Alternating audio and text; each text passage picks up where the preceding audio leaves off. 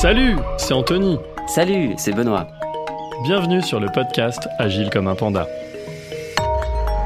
Le podcast qui chaque semaine te donne les clés pour comprendre et maîtriser les subtilités de l'agilité. Alors, ne reste pas agile comme un panda et traverse cette jungle d'incompréhension avec nous.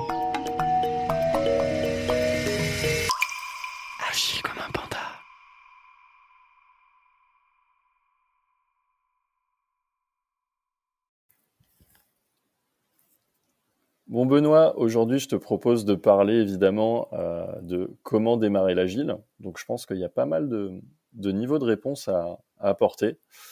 Euh, moi ce que je propose c'est qu'on commence par se dire bah, euh, pourquoi est-ce qu'on ferait de l'agile avant de dire comment?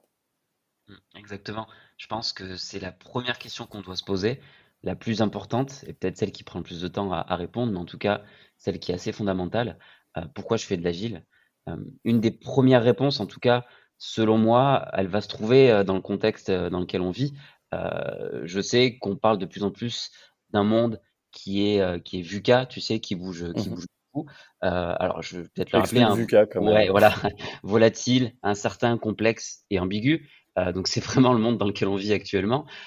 Et, et, en fait, ce qu'on se dit, c'est que déjà d'une première réponse, l'agilité va permettre de mieux évoluer euh, dans ce, dans ce contexte-là. Euh, pourquoi? Mmh bah Parce qu'on veut utiliser euh, une méthode qui nous impose un, un, rythme, une cadence qui est très empirique et très pragmatique et qui va justement nous permettre beaucoup plus qu'une méthode en V de faire face à ces aléas-là. Ok.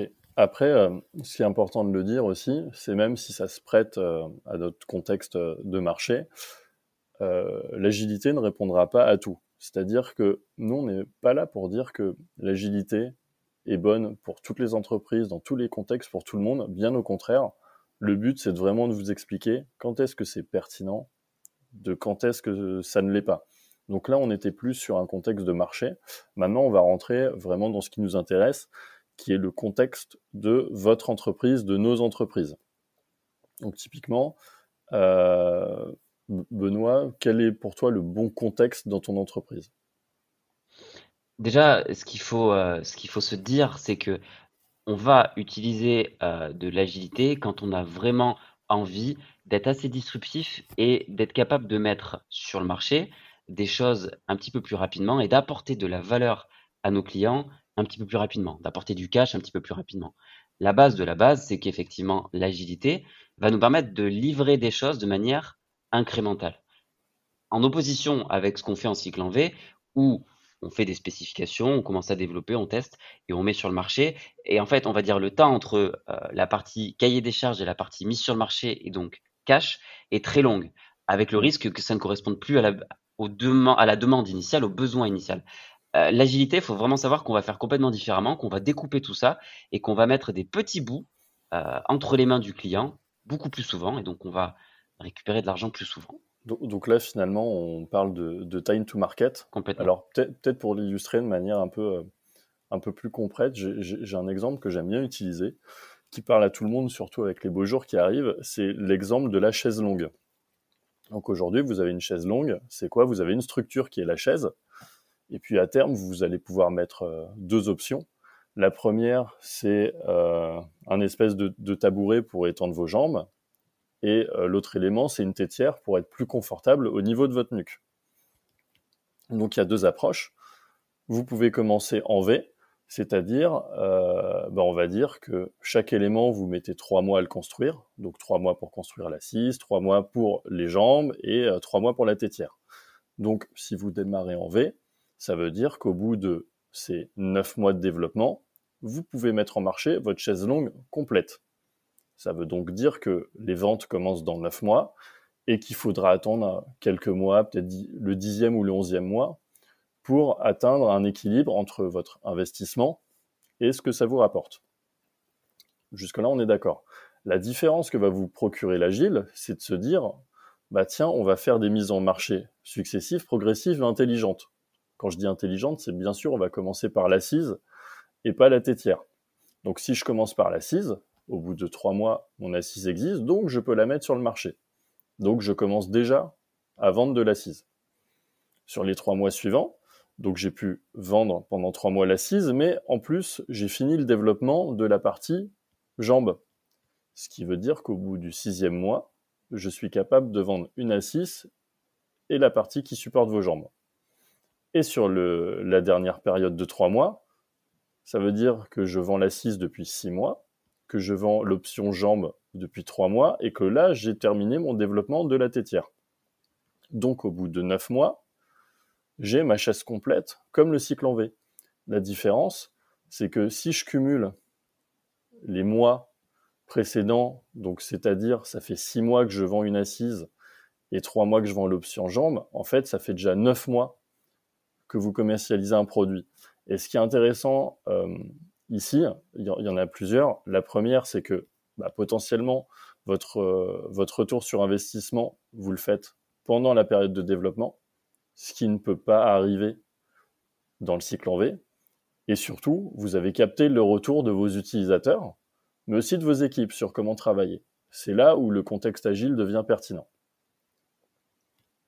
Exactement. Je pense que c'est un super exemple et ça permet vraiment d'imager ce qu'on veut dire par euh, développer, mettre sur le marché et finalement rentrer de l'argent de manière euh, incrémentale versus quand on le fait en mode euh, en V et, tout à la fin. Anthony, moi, il y a aussi un point qui me semble assez mhm. important et qui n'est pas tout le temps vu quand on est dans un cycle en V. En tout cas, très souvent, on fait le choix de l'agilité pour aussi être capable d'être innovant. Tout à l'heure, je parlais du monde mhm. VUCA. Euh, faire face au monde VUCA, c'est pas seulement être capable de faire face à une demande qui change, c'est aussi être capable justement d'être disruptif par rapport à la concurrence et d'être capable d'innover. Et euh, une des choses très importantes avec les méthodes agiles, c'est qu'effectivement, elles nous permettent de mettre en œuvre des processus d'innovation et d'être euh, innovant et d'apporter cette innovation sur le marché. Et ça, c'est aussi quelque chose de très important à avoir en tête quand on se pose la question de l'agile ou non. Complètement. Euh, et enfin, j'aborderai aussi un, dernier sujet euh, qui est plus sur euh, pourquoi ne pas faire de l'agile, ou en tout cas dans quel contexte ne, pas faire de l'agile. C'est un contexte où vous souhaitez refondre un existant. c'est quelque chose de, de, très classique. Quand je dis classique, c'est chez 90% des entreprises. Souvent, malheureusement, on ne fait pas du neuf avec du vieux, en tout cas quand on parle euh, de l'agilité. Puisqu'en fait, ce que vous faites, c'est que vous amenez juste toutes les contraintes de votre monde existant et vous l'amenez dans un nouveau monde. Or, le principe du nouveau monde, bah, c'est de justement euh, s'affranchir de toutes ces problématiques et, euh, d'aller de l'avant. Donc c'est un peu dans ce que je classe dans les anti-patterns. Ouais, très concrètement, euh, tu sais, euh, je t'en ai, je t'en ai aussi déjà parlé, hein, Anthony. Je pense qu'on peut prendre l'exemple classique d'un projet de migration technique sur un, mmh. outil X ou Y. Euh, très souvent, c'est le genre de projet qui est très bien en waterfall parce qu'on sait ce qu'on a à faire, on connaît la durée de la mmh. tâche, on a une Et ça marchera mieux en waterfall. et ça marchera mieux en waterfall. Mais malheureusement, comme aujourd'hui, l'agilité, c'est quand même assez à la mode, on va décider quand même de faire ça en mode agile. Et je dis pas que ça marchera pas, on, on peut évidemment, mais quand même très souvent, c'est très complexe. En fait, ça dépend. Euh, ce que tu dis, c'est super intéressant parce qu'en fait, ça dépend. Quand tu dis ça marchera pas, ça veut dire ça dépend. C'est quel est ton but. Euh, si ton but, dans ton cas euh, précis de, de refondre d'un outil existant, si ton but est de mettre en place l'agile, vraiment l'agile avec le petit copyright, là, je m'évertue toujours à mettre le petit C pour expliquer que c'est un concept, un principe, ça ne marchera pas. En revanche, si ton but, il est plus dans une approche euh, je veux faire évoluer mon management et je veux introduire du management visuel, ça mm. ça marchera pas. En revanche, là, je vous mets un, enfin, j'essaye d'enlever un billet qui est important, c'est que les gens confondent souvent, malheureusement, agilité et management visuel. Comme on vous l'a expliqué dans le premier épisode, c'est que le management visuel est un des nombreux outils qui sont mis à disposition dans l'agile. Et moi, ce que je vois souvent chez mes clients qui viennent me dire, euh, ouais, Anthony, euh, démarrons, faisons de l'agile. Moi, ma première question, c'est pourquoi tu veux faire de l'agile? En fait, finalement, parle-moi de, de ton vrai sujet, de ta vraie problématique. Et puis, moi, je te dirais si le V ou l'agile fonctionne. Et en fait, on se rend compte que la plupart des personnes ne veulent pas de l'agile.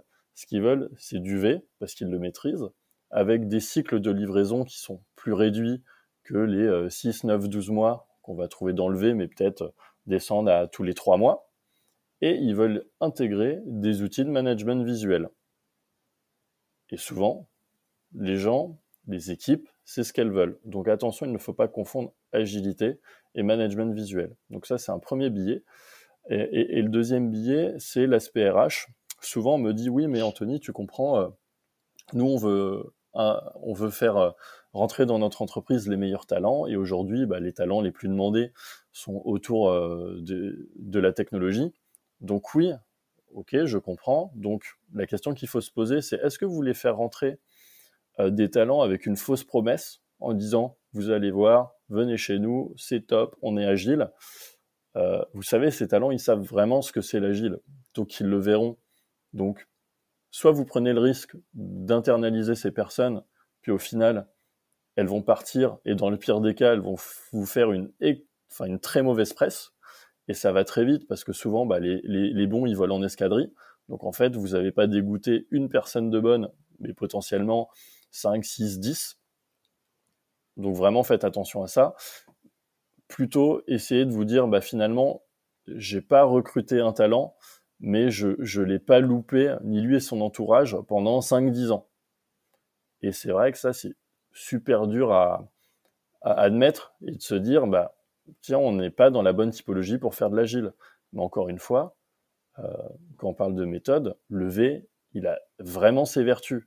Et aujourd'hui, il y a tellement de gens en plus qui sont dégoûtés de l'agile, entre autres parce qu'il est mal utilisé, que, croyez-moi, ça va pas être quelque chose de discriminant pour les vrais talents, les bons talents que vous cherchez.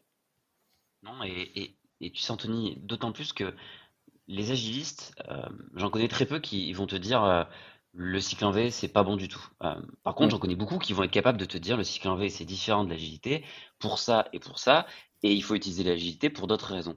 Mais effectivement, la toute première question, c'est vraiment de se poser la question de pourquoi on fait ça. Et on ne on, rejette pas le cycle en V. Il est, euh, il s'adapte à beaucoup de choses, il sert à beaucoup de choses, il a beaucoup de vertus. Et effectivement, il ne faut pas avoir honte aussi, parce que c'est compliqué. Il ne faut pas avoir honte de dire, bah, moi, je fais un nouveau projet et je pars en cycle en V. Ça marche très bien. Complètement. Et euh, bon, maintenant qu'on a pris le temps de, poser euh, finalement tout ce qui est prérequis, donc comment vraiment concrètement je démarre l'agile? Benoît, comment tu démarrais? Tiens, je te dis, on a un nouveau projet, donc c'est pas sur une refonte d'un existant, c'est pour un nouveau produit, nouvelle gamme. Alors on se met, on se met dans une optique, je pense, où effectivement euh, là, on veut vraiment passer à l'agile parce qu'on est convaincu euh, des vertus, on est convaincu euh, de tous les bénéfices qu'on va pouvoir en retirer. Et je dirais, mais je pense que vous me voyez venir, il faut y aller de manière incrémentale.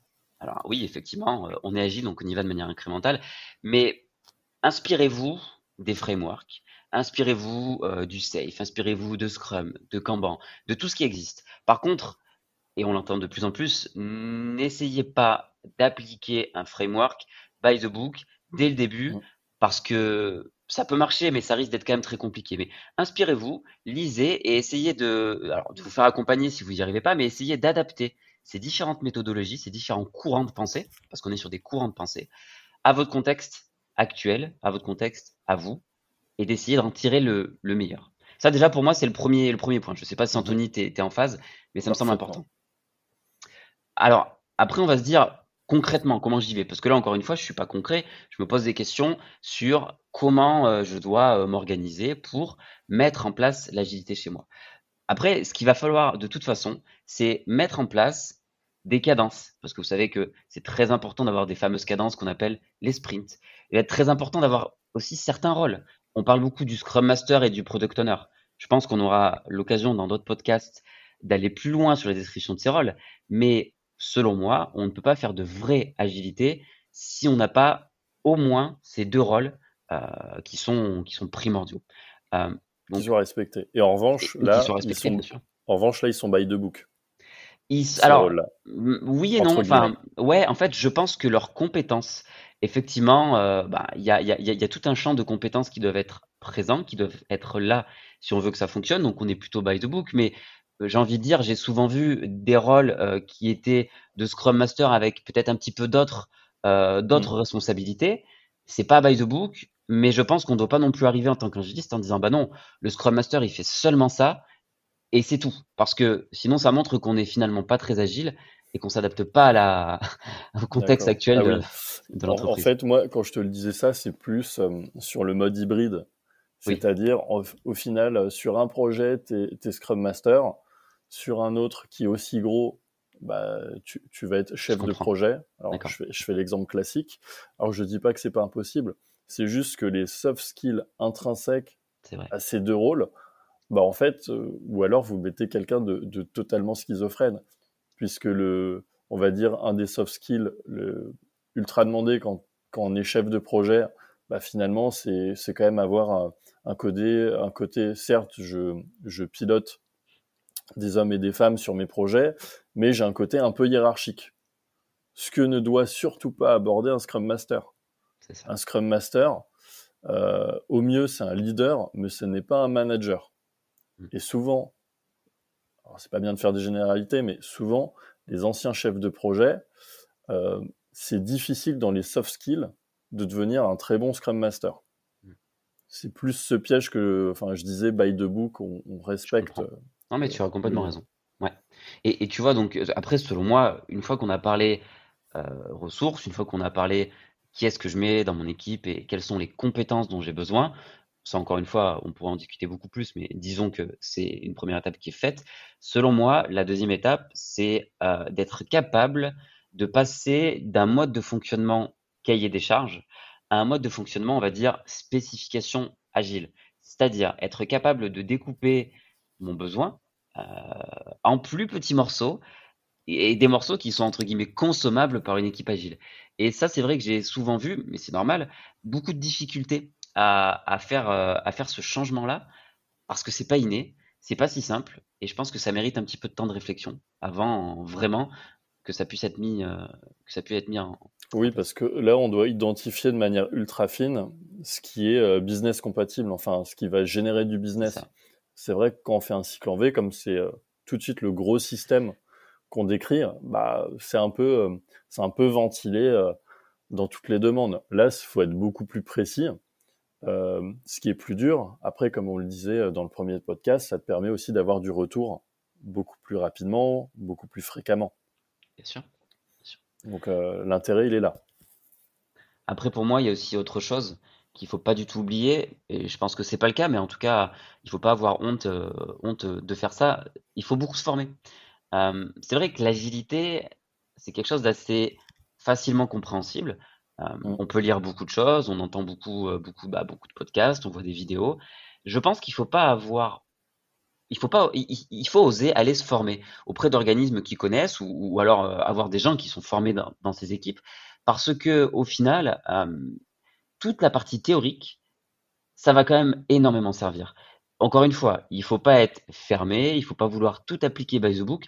Par contre, comme on a pu le dire déjà dans notre première vidéo et comme à mon avis on va le répéter, il y a beaucoup de principes, beaucoup de concepts qui sont simples, fondamentaux, qui font appel au bon sens, certes, mais qui ne sont pas acquis, pas innés, ou en tout cas, ça fait vraiment du bien de se les rappeler.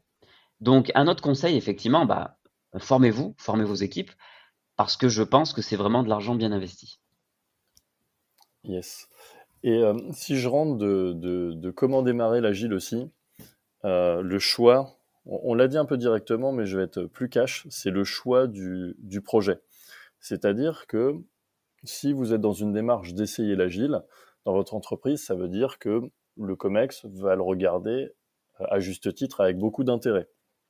Ou donc pour que votre démarche elle soit pertinente, faut que le dimensionnement du produit que vous allez choisir, faut qu'il le soit aussi. C'est-à-dire, faut pas que ce soit un projet trop petit entre guillemets, euh, très facile, puisque là, on vous dira, bah, c'est normal que ça fonctionne, c'est tellement facile que même en faisant euh, n'importe quoi, euh, je, dis ça un peu en troll, mais même en faisant n'importe quoi, j'aurais réussi. Il faut pas non plus que le projet soit trop complexe, puisque finalement, c'est vraiment le projet le plus complexe et le niveau moyen de tous vos autres projets n'est pas ce niveau. Donc déjà, il faut que ce soit comparable. Et pourquoi c'est important C'est parce que en plus de la difficulté de ce projet, de ce produit, vous allez mettre la difficulté de d'apprentissage d'un nouveau cadre de travail que va être l'agilité. Donc là, il faut vraiment être euh, très pertinent dans le choix de ce projet. Et après, une fois que ce projet est lancé, euh, comme je vous l'ai dit, le COMEX va le suivre à juste titre avec attention. Bah, L'idée, c'est comment vous euh, parlez au COMEX, puisque il ne faut pas oublier, vous, vous êtes mis en, démarche agile. Donc, comme l'a dit Benoît, vous avez commencé à vous former, vous documenter, euh, écouter des podcasts, lire tout ce que vous voulez. Ce qui n'est pas forcément le cas d'un COMEX, puisque, un, c'est pas forcément ce qu'on lui demande, et puis leurs journées, elles sont euh, déjà chargées. Donc ça veut dire que dans votre manière d'interagir avec le COMEX, va falloir, euh, un, être euh, fin, mais surtout savoir galvauder dans le bon sens du terme ce que vous faites. Vous n'avez pas besoin de le noyer sous, sous la vélocité, sous tous les termes qu'on peut trouver dans l'agilité. Eux, ce qu'ils veulent voir, c'est on avait finalement une idée de produit. On s'est dit qu'à la fin de la première, deuxième, troisième itération, on allait voir par exemple, dans mon exemple de tout à l'heure, mon assise de chaise longue, eux, ce qu'ils vont voir, c'est est-ce que, oui, au bout de trois mois, est-ce que j'ai mon assise ou pas? Si je l'ai, top, comment on l'améliore? Si je l'ai pas, qu'est-ce qui a fait que je ne l'ai pas eu? Est-ce que c'est un problème de la, on va dire, de la jeunesse de l'équipe qui n'est pas encore rodée? Ou finalement, est-ce que c'est un problème produit-marché Donc, tout ça, ça veut dire qu'il y a des indicateurs qui doivent être mis en place et qui puissent être communiqués. Ça, c'est un point super important, Anthony. Euh, on aura peut-être l'occasion euh, de développer un jour dans un podcast dédié, mais Tout ce qui est OKR, voilà, les OKR, les métriques agiles. Et c'est aussi pour ça que c'est important d'être formé et d'avoir des gens qui sont formés euh, à la théorie de, de l'agilité. C'est qu'en fait, on peut très vite mal les interpréter, on peut très vite leur faire dire des mmh. choses qui sont fausses, notamment quand on va discuter avec un COMEX ou avec des stakeholders. Et ça aussi, c'est vrai que c'est quelque chose auquel il faut prêter une très grande attention parce qu'on peut, on peut vraiment très vite dériver et partir dans quelque chose qui est, bah, qui est pas vertueux euh, et qui met un peu tout le monde en, danger. Yes. Euh, je pense qu'on a fait le tour pour cet épisode de comment démarrer l'agile. Je sais pas ce que tu en penses, Benoît. Oui, je pense aussi. On a, à mon avis, vu les principaux sujets.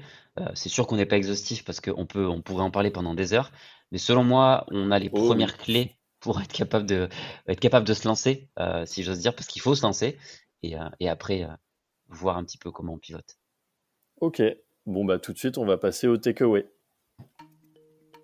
Donc que retenir de cet épisode? Benoît, quels sont les, pour toi les éléments principaux, les deux éléments principaux qu'on va avoir pour réussir un démarrage agile? Alors premièrement, je dirais la chose la plus importante, c'est de se poser les bonnes questions. Pourquoi est-ce que je veux faire de l'agile et qu'est-ce que j'espère en tirer? Euh, Ça pour moi c'est fondamental et c'est le premier point, euh, je pense, qu'il faut mettre en avant. Ensuite, le deuxième point, euh, je pense, c'est celui pour moi, et tu viendras rajouter toi ce que, ce que tu penses, d'avoir les bonnes personnes, d'avoir le bon mindset, on en a parlé lors de notre premier podcast, et de se former, d'avoir les bonnes compétences si on se pose les bonnes questions et qu'en plus on s'est formé, on a les bonnes compétences, il y a des chances qu'on réussisse et qu'on aille dans le bon chemin. Yes. Et moi, je vais vous parler des, coups de bambou, comme à mon habitude. Donc, ce qu'il faut éviter, selon moi, c'est euh, démarrer l'agile sur un contexte qui ne s'y prête pas. Typiquement, vous le disiez tout à l'heure, une refonte d'un produit existant. Et le deuxième, en fait, c'est vouloir être euh, contre l'agile c'est-à-dire euh, penser et devoir à tout prix faire de l'agile, alors que finalement, ce qu'on veut faire, c'est du management visuel. On vous remercie énormément pour votre écoute. On vous remercie également pour tous les retours que vous nous avez formulés suite aux, trois premiers épisodes. On est vraiment super contents. Donc, n'hésitez pas à nous rejoindre sur le Discord. Donc, pour cela, rejoignez le www.agilecommeunpanda.fr et cliquez sur le bouton Rejoindre le Discord. On vous y accueillera, la communauté, Benoît et moi, et on sera là pour répondre à vos questions. Et vous pourrez même y solliciter des coachings personnalisés et totalement gratuits. Il n'y a pas de petit alinéa, c'est totalement gratuit, donc vraiment n'hésitez pas. Merci à tous et bonne semaine. Merci tout le monde.